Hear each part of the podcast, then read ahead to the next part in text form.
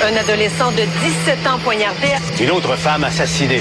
Il est visé par des allégations d'inconduite sexuelle. Les formations politiques s'arrachent le vote des familles. Comment faire fructifier votre argent sans risque? Savoir et comprendre les plus récentes nouvelles qui nous touchent. Tout savoir en 24 minutes. Avec Alexandre Morin-Villouellette et Mario Dumont. En manchette dans cet épisode, attentat au Métropolis. La police est blâmée et quatre techniciens sont indemnisés. Une infirmière suspendue pour avoir mangé une toast au beurre d'arachide. Demande de libération, André Boisclair échoue une nouvelle fois et les survivants de la tuerie d'Uvalde poursuivent. Tout savoir en 24 minutes. Tout savoir en 24 minutes. Bienvenue à Tout savoir en 24 minutes. Bonjour Mario. Bonjour. Alors, l'attentat du Métropolis là, du 4 septembre 2012 a marqué les esprits, les mémoires ici au Québec. Mais c'est surtout que plusieurs années après, on a finalement un tribunal qui s'est penché et qui a condamné la police et indemnisé quatre techniciens de scène qui étaient sur place lorsque Richard Henry Bain a ouvert le feu. On dit que c'est et le SPVM et la Sûreté du Québec qui assuraient la sécurité ce soir-là, lorsque, on se rappellera, Pauline Marois était venue prononcer un discours suite à la victoire électorale et qu'on avait tenté de la tirer. Deux hommes avaient été touchés, dont le technicien Denis Blanchette, qui était malheureusement décédé, le technicien Dave Courage, lui qui avait survécu à ses blessures. Il y a quatre techniciens également qui ont été sur place, qui étaient témoins de la scène, qui eux ont allégué avoir subi de nombreux préjudices, des stress post-traumatiques entre autres, problèmes de consommation et autres. Et eux avaient tenté une poursuite contre l'SPVM et la SQ. Ils réclamaient 600 000 dollars donc de dommages et ça veut 70 000 dollars chacun qu'ils vont obtenir. Donc Dave Courage qui avait été blessé et donc et, lui Dave Courage avait euh, poursuivi, avait eu une entente hors cours. Donc on n'a jamais eu les, les détails. Lui, son dossier avait fait l'objet d'une attente hors cours. Non, c'est Guillaume Parisien, Audrey Dulong-Bérubé et Jonathan Dubé ainsi que Gaël Guirignelli qui reçoivent tout un chacun là, environ 70 000 dollars à titre de dommages non pécuniaires. Et ce qui est intéressant, c'est que en ce qui traite de la SQ et du SPVM, ce n'est c'est pas un agent ou une agente particulier qu'on va blâmer, mais bien les corps de police dans leur ensemble. Non, avec raison. C'est pas, pas une c'est pas une faute individuelle policière. C'est une, euh, c'est un travail euh, qui était pas à la hauteur de ce qu'on attendait.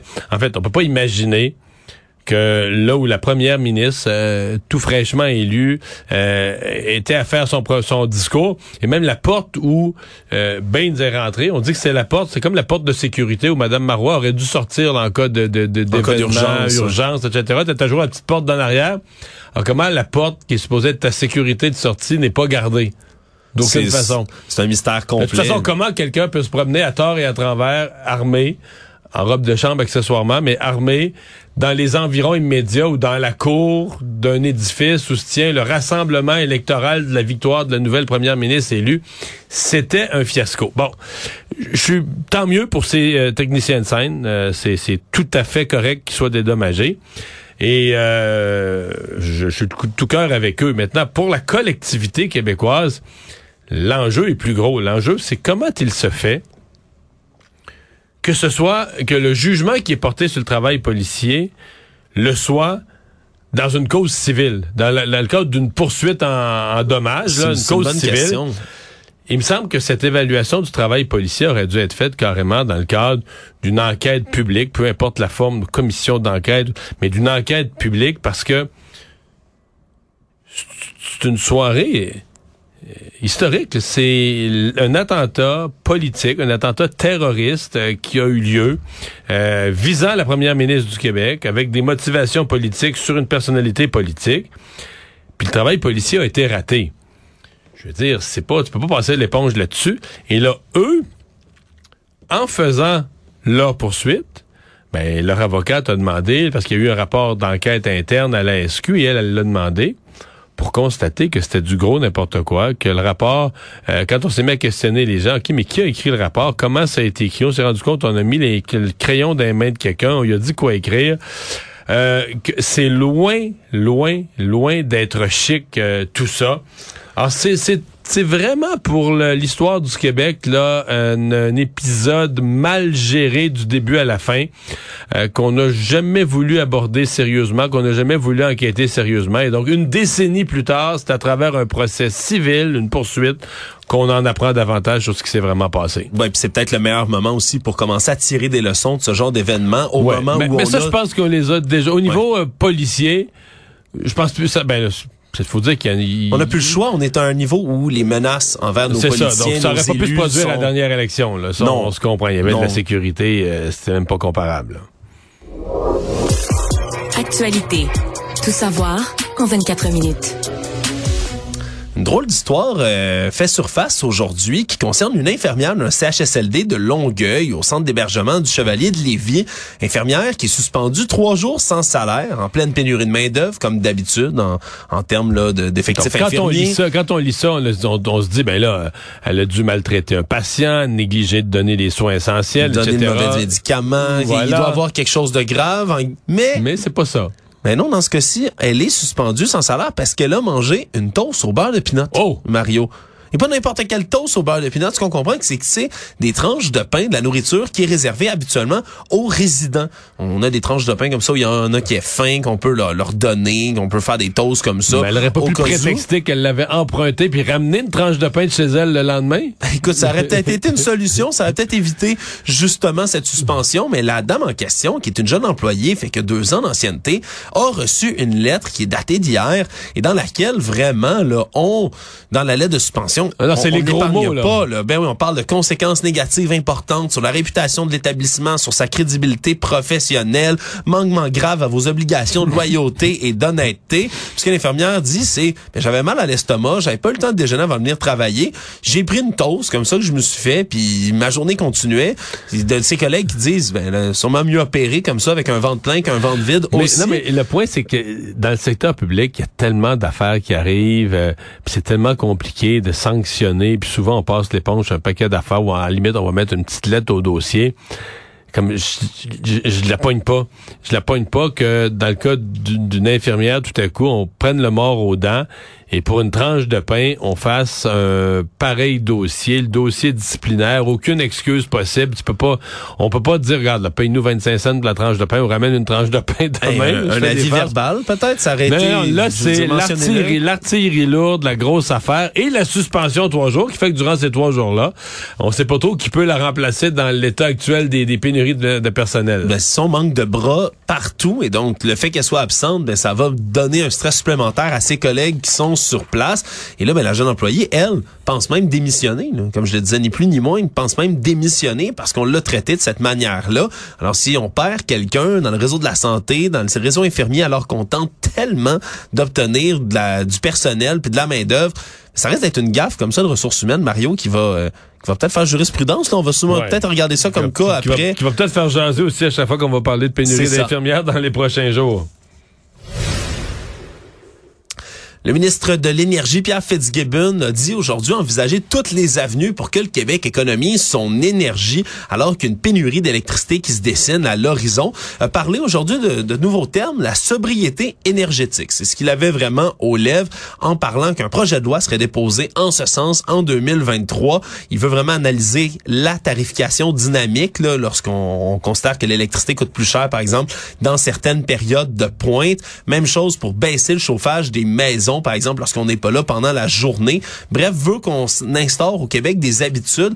On est tellement habitué d'être des grands consommateurs Ouais, d'électricité, de pas la payer si cher que ça, qu'on n'y fait pas trop attention, de tenter maintenant de, de réduire un peu notre consommation personnelle. Faudra surveiller comment ça va se faire, mais c'est certainement beaucoup plus logique.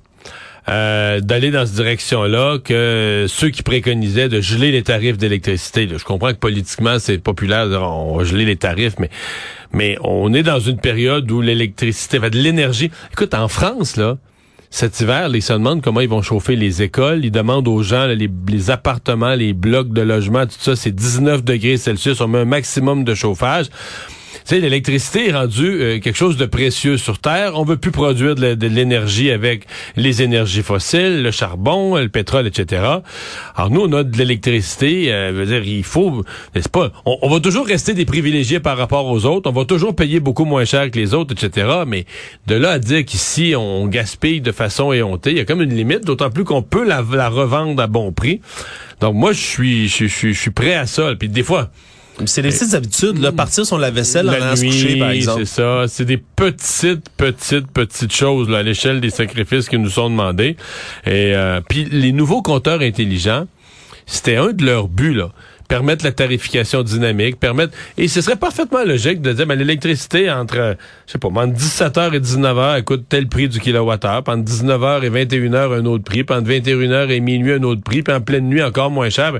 Et bon, c'est à chacun ensuite de ça de, de s'accommoder puis tu sais c'est parce que c'est ça qu'elle vaut quand l'hiver, quand il fait vraiment froid, puis qu'on achète de l'électricité dans les périodes de pointe, ben on la paye plus cher. Oui, et le ministre Fitzgibbon, par le même coup, là, décidé de parler également des nouvelles avenues énergétiques du Québec, a dit qu'on n'essaierait pas d'installer de nouveaux barrages. Finalement, on n'en construirait pas de nouveaux du côté d'Hydro-Québec tant qu'on n'aurait pas tenté de miser tout d'abord sur l'éolien, surtout l'éolien dans le grand nord du Québec. On dit qu'il y a des régions dans lesquelles on pourrait installer beaucoup, beaucoup, beaucoup d'éoliennes qui pourraient venir compenser un grand manque à gagner du côté d'Hydro-Québec. Prenez exemple sur le Danemark, lui qui puise la moitié de son énergie dans l'éolien.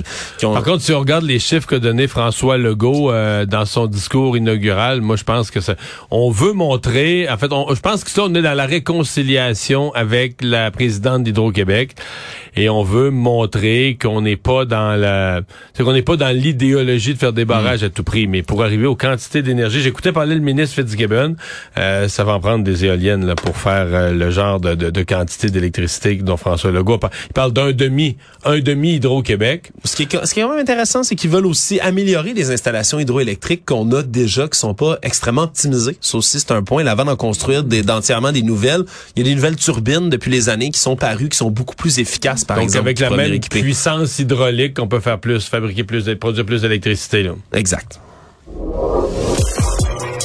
Tout savoir en 24 minutes.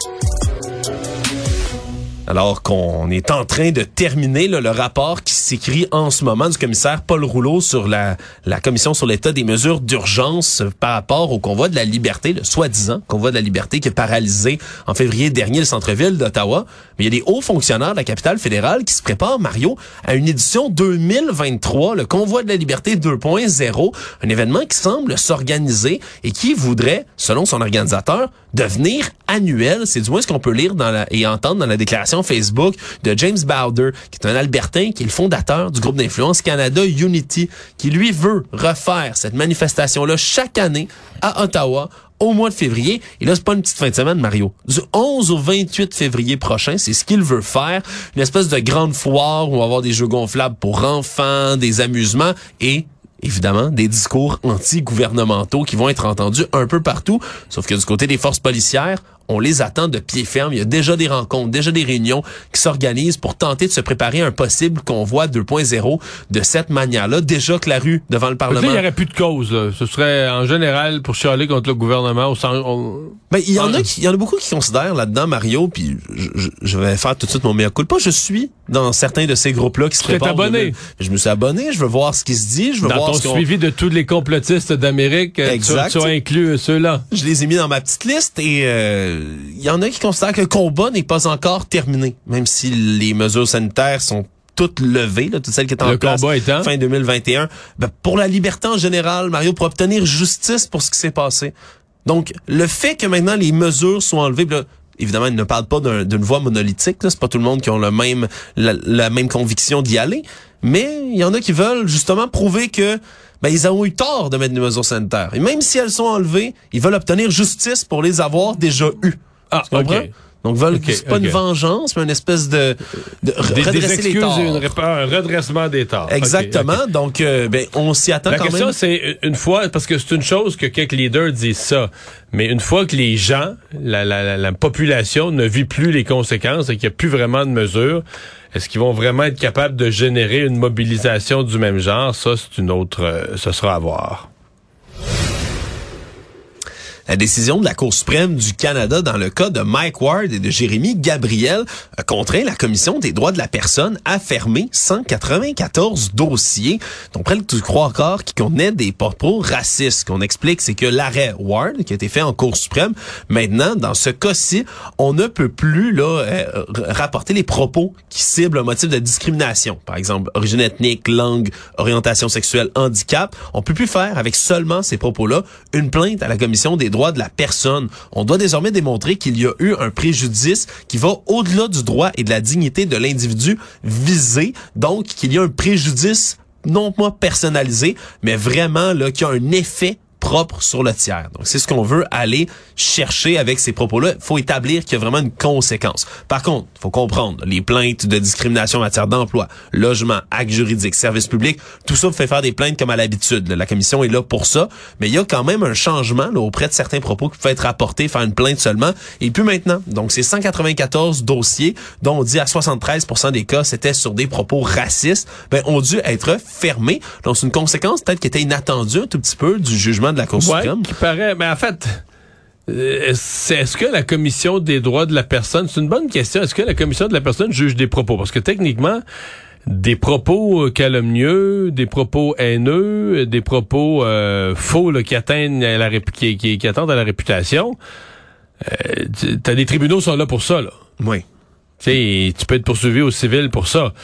Euh, est-ce que c'est à la commission des droits de la personne? Est-ce que ça devient une discrimination? Euh, parce que c'est un peu ce que la Cour avait dit, là, que euh, la Cour avait dit si Jérémy Gabriel avait poursuivi en fonction d'une justement, d'un libelle diffamatoire. diffamation. Diffamation. Là, on aurait pu, euh, il aurait pu avoir gain de cause.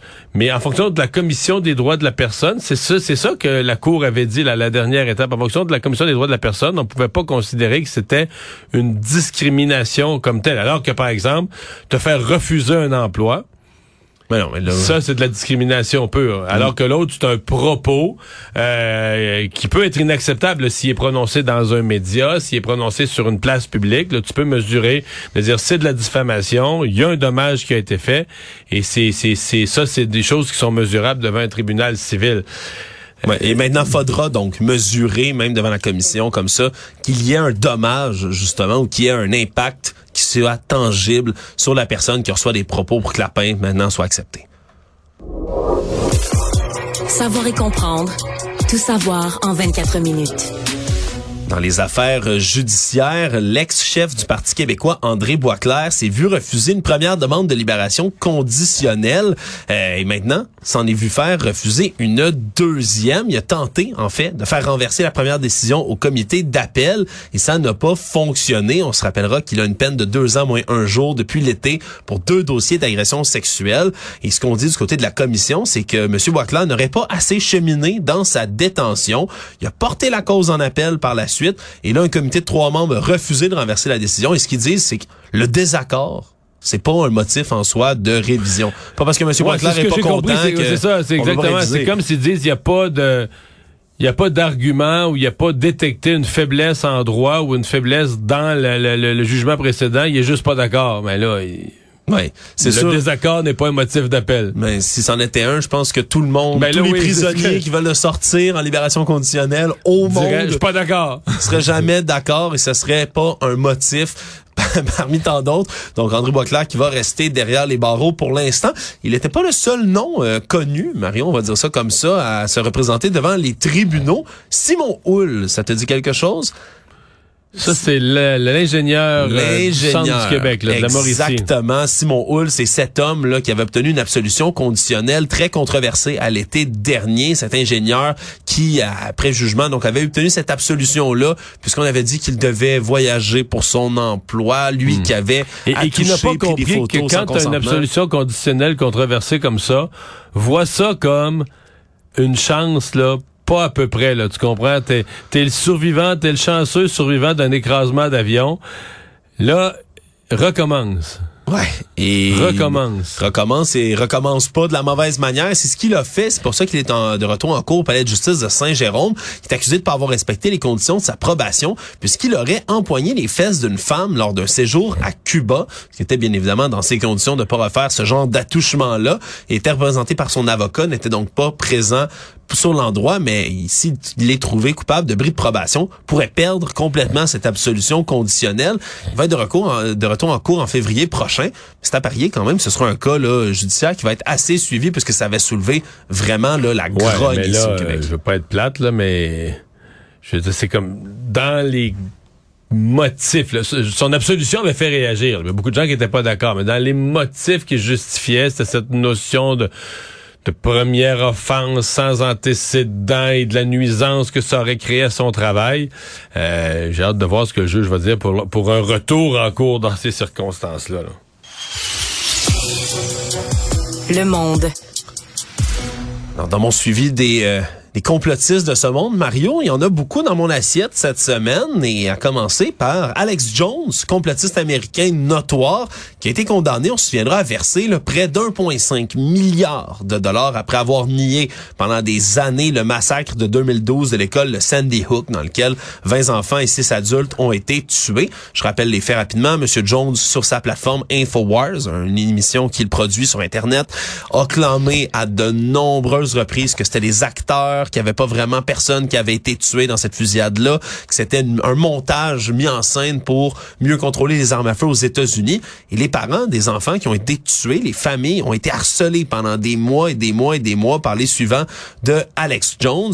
Et donc, bien qu'il l'ait reconnu Oui, parce par que la eux- suite, eux, ouais. euh, couraient après les parents pour les écœurer, les accuser justement d'être des comédiens. Ben, Imaginez votre enfant s'est fait tuer dans une école, puis vous faites appeler, harceler chez vous, partager votre adresse. Ces gens-là ont vécu l'horreur et maintenant, mais après avoir ces sentences-là d'1,5 milliard de dollars, l'Alex Jones déclare faillite, a transmis une requête en, ce sens au tribunal des faillites. Et si la justice avalise, eh bien la procédure va permettre de geler ses actifs pour empêcher leur saisie, parce qu'il aurait, on parle là, entre 1 et 10 millions de dollars d'actifs. Mais c'est très, il y a beaucoup de spéculation entourant tout ça, mais évidemment, on parle de, de près de 10 milliards là vraiment en tout de dettes qu'il aurait. Donc c'est énorme. Donc déclare faillite et on verra ce qui va se passer dans le cas d'Alex Jones, lui qui poursuit son émission Mario. Ah oui, La continue.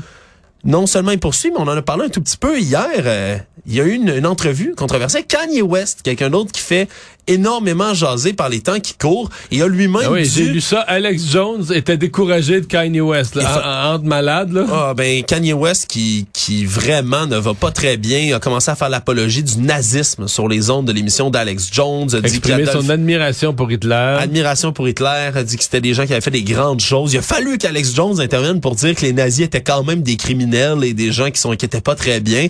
Bref, ça va vraiment pas bien. Si même que aujourd'hui, Kanye West, son compte a été de nouveau suspendu par Twitter, même si on le sait, Ouais, Elon la, Musk nouvelle, maintenant, la nouvelle liberté de Twitter, mais là, euh, ça, il s'est mis à publier limite. Ben, il s'est mis à publier hier et aujourd'hui là des images de croix gammées entrelacées dans une euh, dans une étoile de David. D'ailleurs, Mario, j'ai fait mes petites recherches, c'est le symbole des Raéliens, ça. Ah oui? Absolument, l'espèce de swastika, là, la croix gammée, qui maintenant est attribuée aux nazis, mais qui est beaucoup plus vieille que ça. Entremêlée dans une étoile de David, c'est le symbole des Raéliens. Qu'est-ce qui faisait à publier tout ça?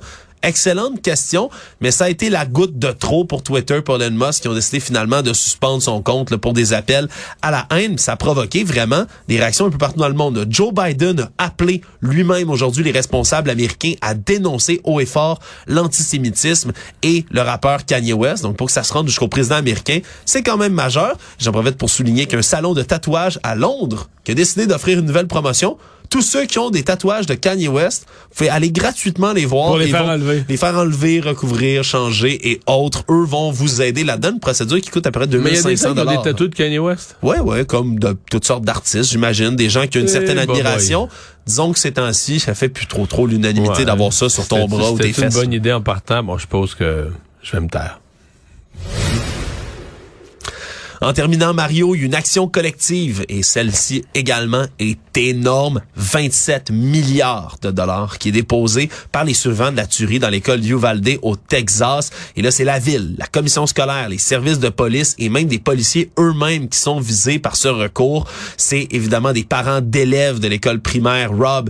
Pour le manque de, de, de, de, diligence à entrer dans les lieux, à reprendre le contrôle de l'école. 73 minutes se sont écoulées avant que les policiers qui se massaient presque au-dessus d'une centaine autour de l'école finissent par intervenir dans les classes alors que le tireur faisait feu sur des élèves. 19 enfants qui sont morts, deux, deux membres du personnel également pour un total de 21 décès dans cette histoire. Et là, vraiment, là, c'est les parents des enseignants, des élèves, des membres du personnel qui se trouvaient dans l'école, qui font partie des demandeurs. Et comme on a étayé dans les derniers mois vraiment l'incompétence des services de police du Valdé, puis des gens autour, disons que ceux-ci vont vraiment se retrouver dans l'eau chaude et que 27 milliards de dollars, c'est pas des pinottes.